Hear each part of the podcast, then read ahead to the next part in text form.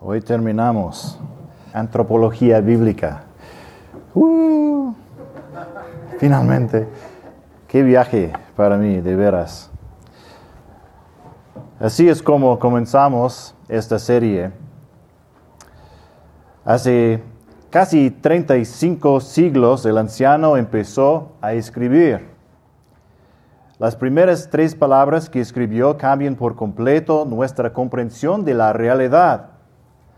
Las primeras siete palabras que escribió cambian por completo nuestra comprensión del cosmos.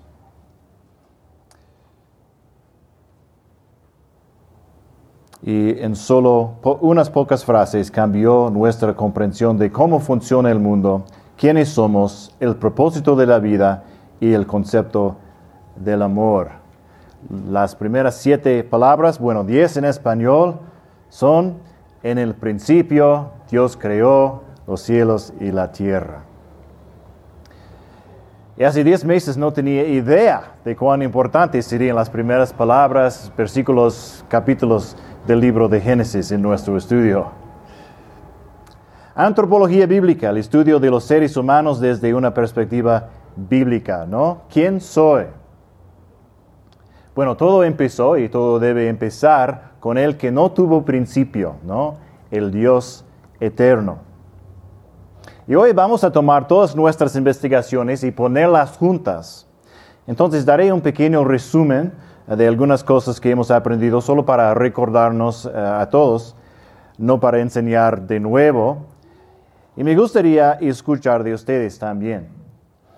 Ahora, primera pregunta del examen. Durante diez meses hemos repetido tres palabras clave una y otra vez. ¿Qué son? Tres palabras clave. La verdad. La dependencia y el propósito. El propósito. Muy bien. Resumen. La Biblia es la única base sólida para toda la verdad. Y me refiero a toda la verdad. ¿Por qué? Porque la Biblia es la única base sólida porque la Biblia explica cómo podemos saber cualquier cosa. ¿Cómo sabemos que las leyes físicas del universo son consistentes? En Jeremías 33, Dios habla de su pacto con el día y con la noche y de las leyes establecidas del cielo y de la tierra, ¿no? Las leyes físicas. Un Dios fiel y constante es la fuente y el origen de la confianza y la lealtad. Si estamos aquí por casualidad, somos solo químicos en una bolsa de piel, ¿no? ¿Cómo podemos saber cualquier cosa? Pero si un Dios de orden quiere que lo conozcamos a través de su creación, Dios quiere que conozcamos la verdad, que lo conozcamos a Él, ¿no? Toda la lógica y la ciencia provienen de una cosmovisión cristiana. La dependencia. Dependemos de algo que está fuera de nosotros y todas las cosas dependen de Dios, ¿no? Somos limitados y finitos, Dios es ilimitado y infinito, ¿no? Sin principio, sin fin, sin causa, trascendente. El propósito. Por supuesto, un cosmos aleatorio sin Dios no tiene propósito ni significado. Lo que es, es. ¿Sí? Pero en el universo real, todo propósito proviene de Dios y del patrón de creación de Dios. El propósito de la tierra, Isaías 45, 18, y no tendrán tiempo de buscar la mayoría de esos pasajes en este momento, nos moveremos muy rápidamente. Isaías 45, 18. El Dios que formó la tierra y la hizo, la estableció y no la, no la hizo un lugar desolado, sino que la formó para ser habitada, ¿no? El propósito, para ser habitada. el propósito de los humanos. Varón y hembra los creó. Dios los bendijo y les dijo, sean fecundos y multiplíquense, llenen la tierra y sométanla. Ejercen dominio sobre los peces del mar, sobre las aves del cielo y sobre todo ser viviente que se mueve sobre la tierra. Los sexos, la familia y mucho más vienen de la palabra de Dios. Pero aunque hay muchos propósitos, hay uno principal, ¿no? Señor y Dios nuestro, por tu voluntad existen y fueron creados. El Hijo de Dios, todo ha sido creado por medio de Él y para Él. Los cielos proclaman su justicia y todos los pueblos han visto su gloria. Salmo 96. ¿Qué debe ser la respuesta de toda la creación? Alaben ellos el nombre de Yahvé, pues Él ordenó y fueron creados. Salmo 148. Pero en lugar de alabar al Creador, el hombre cayó en pecado, ¿no? El hombre pecó, la mujer pecó, yo pequé, tú pecaste. Restringíamos la verdad con injusticia, Romanos 1. No queremos depender de Dios, aunque por supuesto dependemos de Dios, ¿no? No queremos su propósito para nosotros, rechazamos su verdad. Y bueno, no hay otra verdad, solo la verdad. Y escuchen con atención, ¿qué sucede cuando rechazamos la verdad de Dios y elegimos nuestras propias mentiras que llamamos la verdad, ¿no? Se convierte en ¿qué? Tu verdad y mi verdad. Y el tirano más fuerte es el que puede imponer su verdad. Rechazar la verdad de Dios es el fin de la libertad. Y lo estamos viendo hoy. Para mí, para mí, una de las lecciones más importantes ha sido cuán horrible es realmente el pecado. ¿sí? Usamos esa palabra todo el tiempo y la emparejemos con la palabra perdón y, de alguna manera no, nos damos cuenta de que realmente somos los responsables de nuestro pecado. ¿sí? Vemos cuán terrible es el pecado en la cruz de Cristo. El santo y puro Hijo de Dios, sufrió voluntariamente la vergüenza y el castigo para mostrarnos cuán lejos nos habíamos desviado. Cada pecado, ¿no? grande o pequeño, que, que brote de nuestro corazón, es una ofensa fea, repugnante y podrida para Dios. Dios odia el pecado y es absolutamente justo para arrojar a los pecadores al infierno eterno. Pero ¿qué es el gran proyecto universal de la humanidad? ¿Qué es? ¿Recuerdan? El proyecto, gran proyecto universal de la humanidad. ¿No? Sí, ¿verdad? Justificarnos a nosotros mismos. ¿Sí? Pero no es posible, ¿verdad? Hablamos de Alexander Solzhenitsyn, que sobrevivió una terrible persecución bajo el comunismo. ¿Y qué dijo? ¿Debo esperar por el viento? Gracias, Oscar.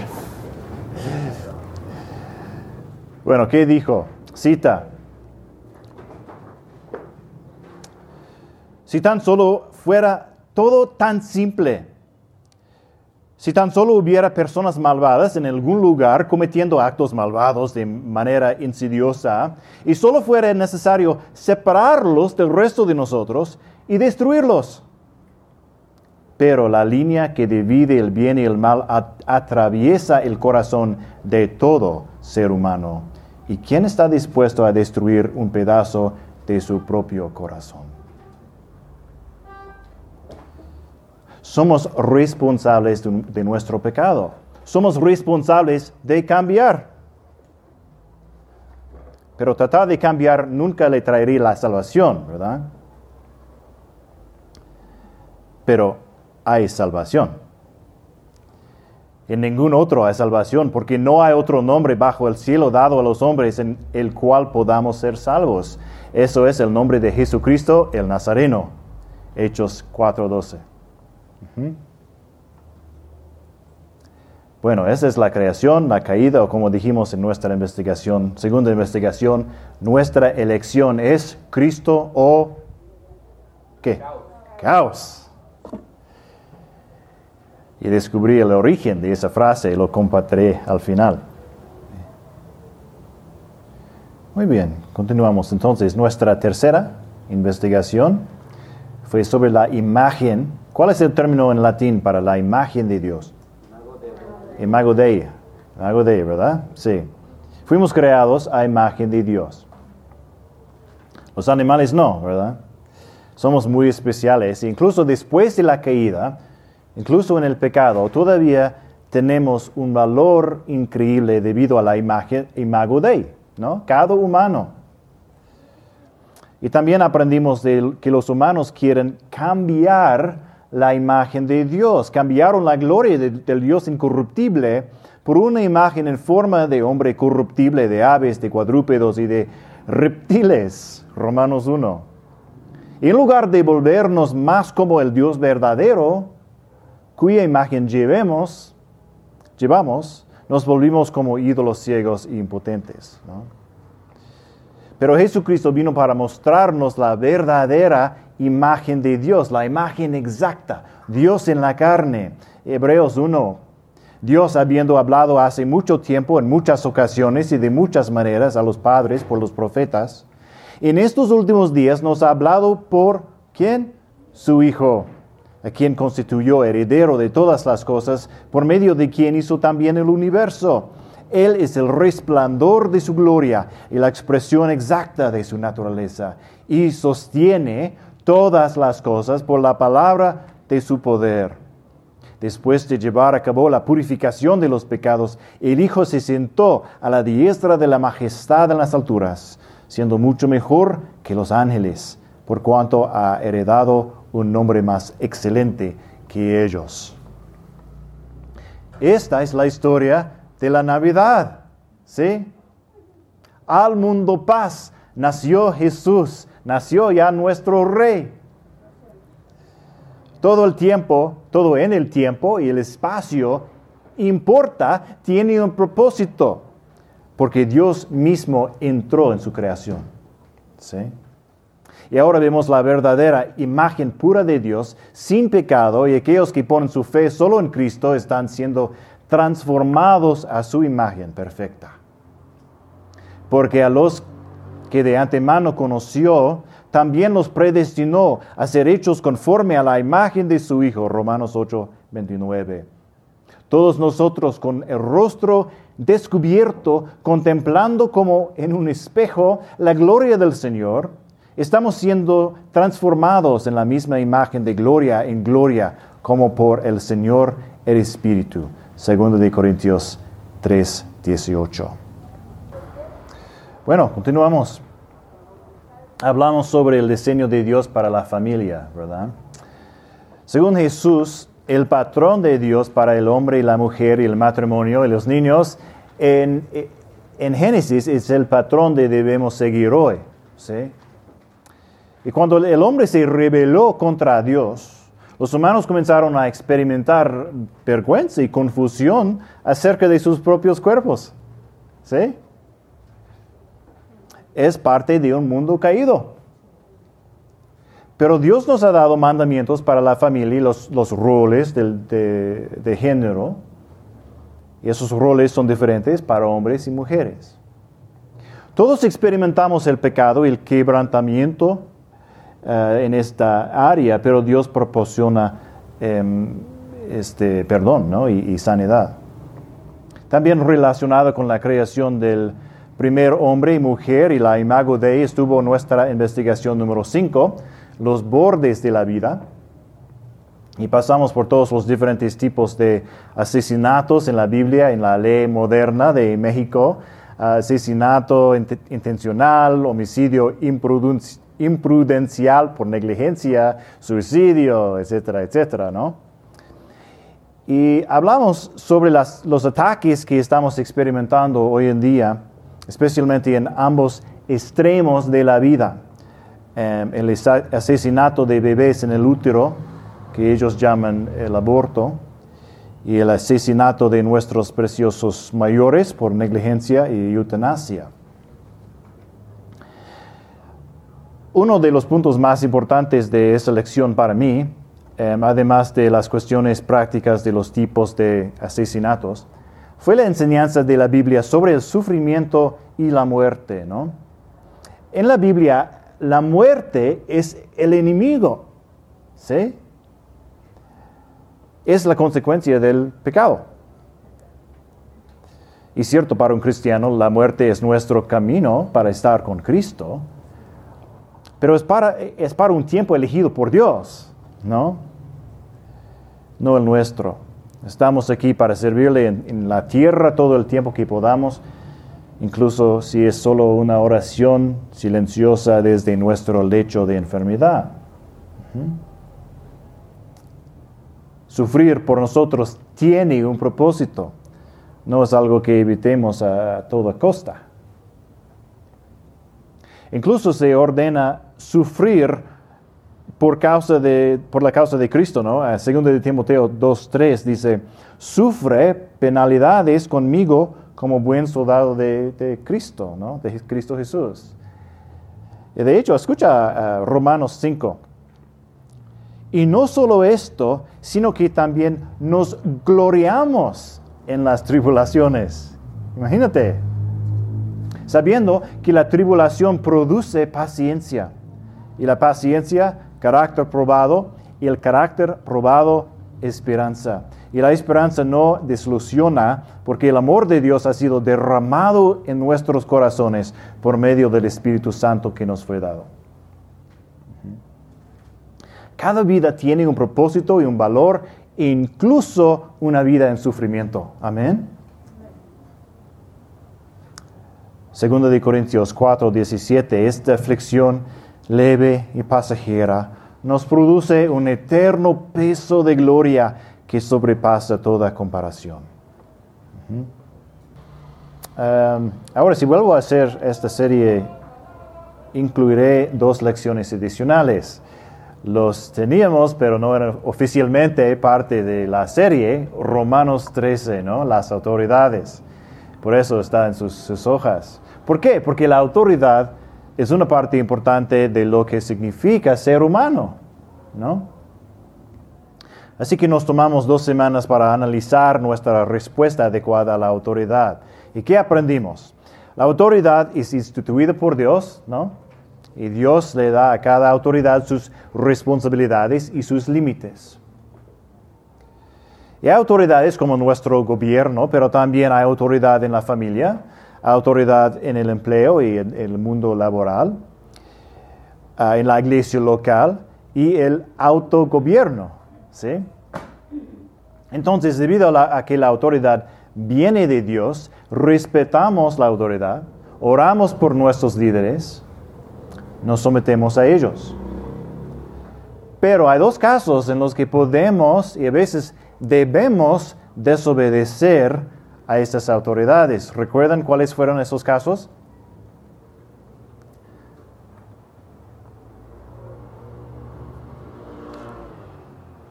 ¿O si... Ok, eso es un caso. ¿Qué es el otro?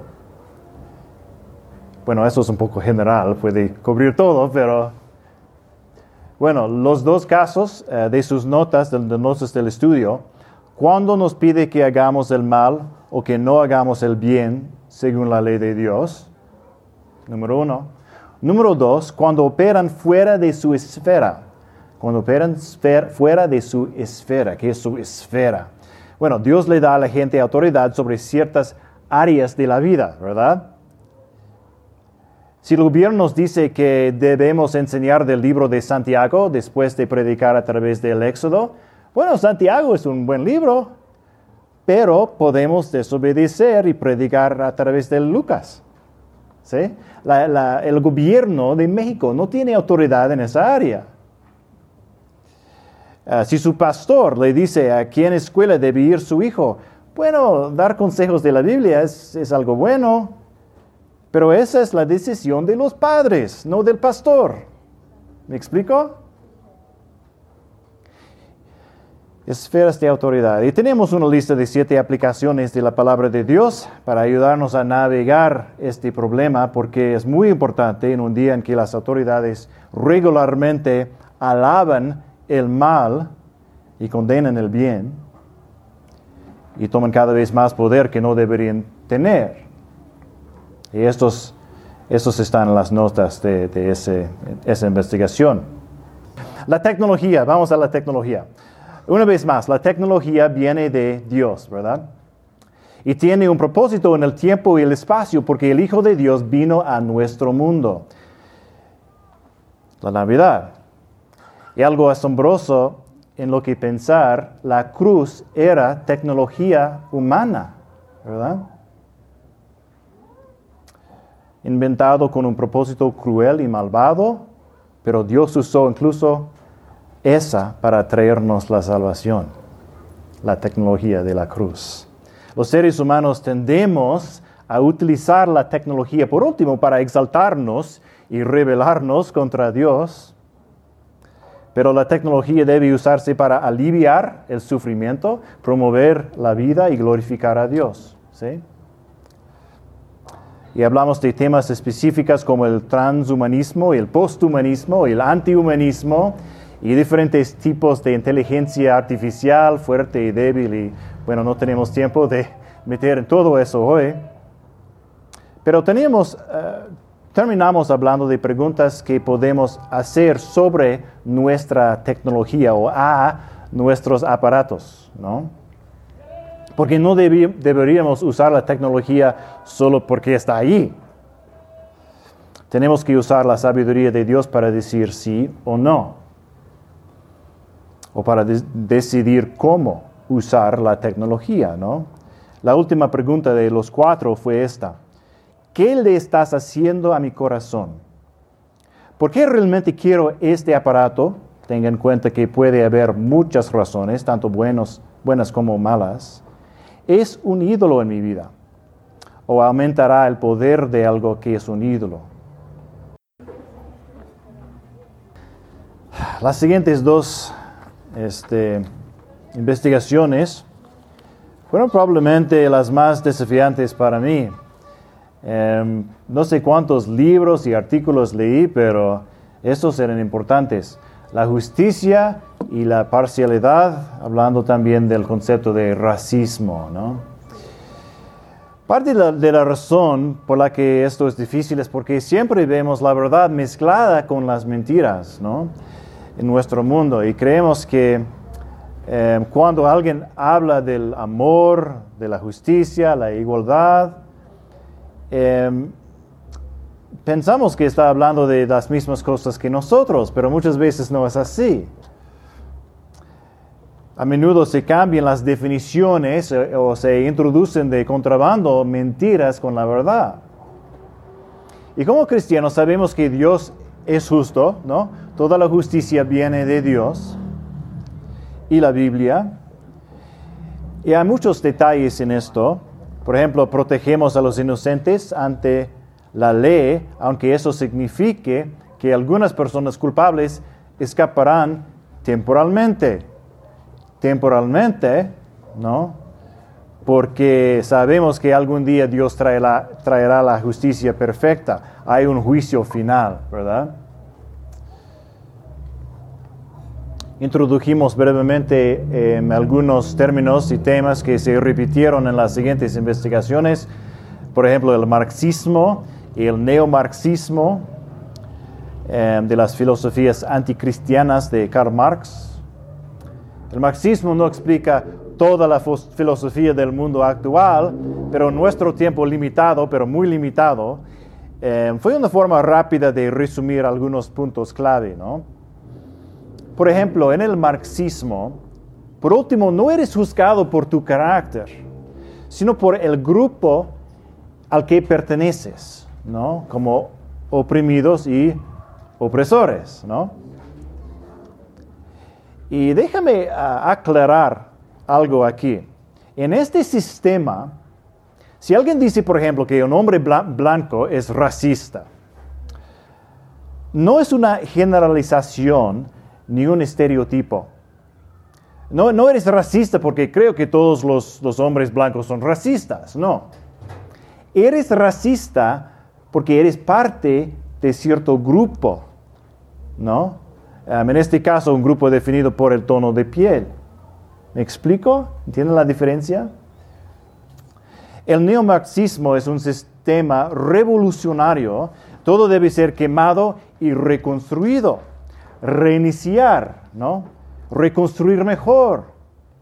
Entonces, si se pregunta por qué algunas personas poderosas parecen estar haciendo cosas que destruyen más que construir, a veces es por eso. ¿sí? Pero en la justicia bíblica debemos ser castigados por nuestro propio pecado. Y hay mucha enseñanza en Ezequiel 18 sobre eso. Somos juzgados por nuestro propio carácter y obras. Antes de la ley de Dios, en un tribunal humano, somos inocentes en hasta que se demuestre lo contrario. Y la fuente de su valor no es su grupo, es el imago Dei. ¿Sí? Y la salvación está en Cristo, no en el activismo. Todos somos descendientes de Adán, no juzgamos a las personas de manera diferente debido a pequeñas diferencias en la ADN, ¿no? El tono, tono de su piel o lo que sea juzgamos como Dios juzga. El fruto te dice qué tipo de árbol tienes, ¿verdad? No juzgamos a alguien de manera diferente porque sea rico o pobre, porque tenga poder o no tenga casa. Y muy, pero muy importante es la unidad de la iglesia local. ¿sí? Eso de Colosenses 3:11. En esta renovación no hay distinción entre griego y judío, circunciso e incircunciso, bárbaro, esquita, esclavo o libre, y podemos decir hombre, mujer, niño, adulto, mexicano, canadiense, estadounidense, rico, pobre, alto, bajo, sino que Cristo es todo y en todos. Una sola iglesia. Amén. Hablando de la justicia en general, creemos que la ley es el rey. ¿Recuerdas el término latín para eso? La ley es el rey. ¿No? Lex rex. Lex rex. El presidente, el rey, el científico o la persona rica están sujetos a la ley. ¿Sí? Y esa ley debe provenir de la palabra de Dios. Entonces podemos decir también veritas rex, la verdad es rey. ¿Sí? En lugar de, de la persona con más poder o un título científico. ¿Qué es la verdad? Queremos saber eso. Recuerden lo que dijo Zapata. Quiero morir siendo esclavo de los principios, no de los hombres. ¿No? Y bueno, si eres, esos principios provienen de la palabra de Dios, principios de la justicia, del amor, de la compasión, de acuerdo, ¿no? Principios no de los, de los hombres. La verdad es muy importante para el cristiano. Honestidad, ciencia, lógica. Pero el mundo rechaza la verdad de Dios e inventa nuevas verdades. Nuevas formas de conocer, la epistemología de punto de vista. El cristiano asume la responsabilidad personal y practica la generosidad y el amor.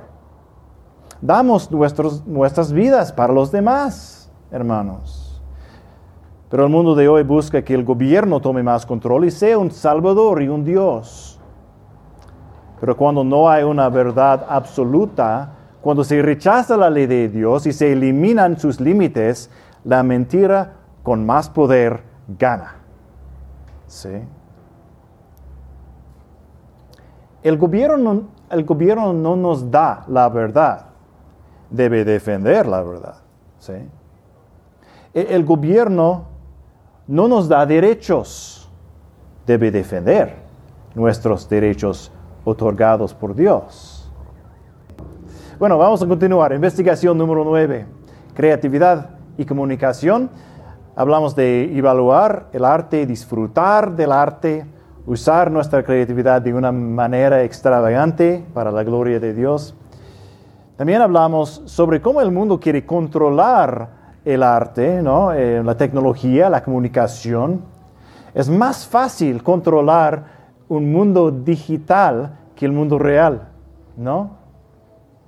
Es más fácil controlar a las personas cuando sus negocios y especialmente sus relaciones son en línea. Es más, más fácil hacer la mentira parezca real. ¿sí? Desde entonces, desde, desde nuestra investigación de eso, ¿qué ha comenzado a hacer Facebook? ¿Qué ha cambiado Face? Tienen un nuevo nombre, ¿verdad? Meta. Meta, ¿verdad? Un nuevo enfoque en los espacios virtuales. Realidad virtual. Muchos no saben eso, pero Meta está especialmente interesado en los negocios y el trabajo. ¿Por qué? Porque a medida que más personas trabajan desde casa, las empresas quieren mejores formas de controlar y rastrear a los empleados. ¿Sí? Meta puede tener algunos buenos usos, pero en un mundo caído también es un paso más hacia que unos pocos controlen a la mayoría. Fin de cuentas, hablando del, arte, agradecemos a Dios por los dones del arte, la tecnología y las palabras, la comunicación, pero queremos usarlos para el bien de la comunidad y la gloria de Dios, ¿verdad? Bueno, finalmente el medio ambiente, otro tema, complicado. Cuatro principios de la Biblia, solo para recordarnos, no tendrán tiempo para escribirlos de nuevo. Ah, número uno, cuidamos la creación para la gloria de Dios. Número dos, cuidamos la creación en beneficio de las personas, calidad y duración de la vida. Número tres, cuidamos la creación desde la responsabilidad local. Y cuatro, cuidamos la creación a través de nuestra obediencia general a Dios. Pero podríamos decir que cuidamos la creación desde el punto de vista de la, de la verdad y la justicia de Dios. ¿sí? Porque muy a menudo las voces más poderosas no están usando la verdad, están usando una idea de, justicia no bíblica, ¿no? Y al final algunas personas están ganando mucho dinero debido al miedo al clima. Bueno, yo no, no me han enviado ni un peso. Bueno, estaba pensando en la idea del, miedo en general, controlar a través de una crisis, ¿no? Hace un tiempo mencioné la película Qué bello es vivir, una especie de cuento de hadas católico romano que te recomiende ver esta Navidad. Qué bello es vivir. En una escena hay una crisis financiera y las instituciones financieras están en problemas. Y, un, hombre rico en la ciudad, llamado el señor Potter, o el viejo Potter, se ofrece a ayudar a la gente dándoles parte del dinero que los bancos ya no podían darles, ¿no? En esa emergencia. Y por hacer eso, básicamente, Potter se hizo cargo de estas instituciones. Y el personaje principal, George, administra una empresa pequeña que otorga préstamos. Está tratando de convencer a un grupo de personas ansiosas y asustados que no deberían simplemente acudir a Potter en busca de ayuda. Y amo lo que dice. Dice eso. ¿No ven lo que está pasando aquí? ¿No ven lo que pasa? Potter no está vendiendo, Potter está comprando. ¿Y por qué? Porque estamos cayendo en pánico y Él no, por eso. Él recoge las ganancias. Miren, podemos salir de esto de veras. Tenemos que unirnos ahora. Tenemos que unirnos ahora. Buen consejo, ¿no? La verdad, la dependencia, el propósito. Todos esos te apuntan a, a Dios, ¿no? Sin Dios y la Biblia en, en el mundo imaginario no hay verdad absoluta. La honestidad no es tan importante. No dependemos de Dios y entonces no hay salvación. Y no hay propósito. Pero eso no es el mundo real. ¿Sí? ¿Qué dijo Pablo? Pero a Dios gracias que nos da la victoria por medio de nuestro Señor Jesucristo. 1 Corintios 15, 57. Comienza con la responsabilidad personal, pues. Tu vida espiritual personal. ¿Conoces a Jesucristo? No saber de. ¿Conoces a? ¿Hablas con Dios? ¿Lees su palabra? Personalmente. ¿Lo amas con todo tu ser? Bueno, todos fallamos en eso, ¿verdad? Pero has encontrado perdón y paz completa al poner tu plena confianza y fe en el Señor Jesucristo.